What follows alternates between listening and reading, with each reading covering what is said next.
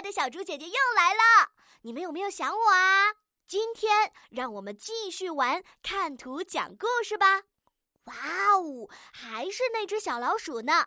小猪姐姐已经记得你们都给它起过名字了哦。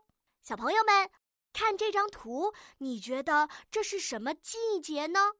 哦，小猪姐姐看到了好多落叶，这是秋天到了吗？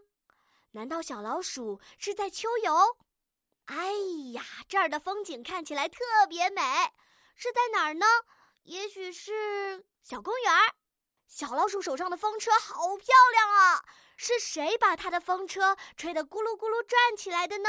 他们玩得开心吗？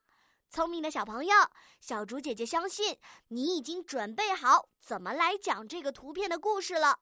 那就先点击暂停播放按钮，然后根据图片的内容来留言区大声的把故事讲出来吧。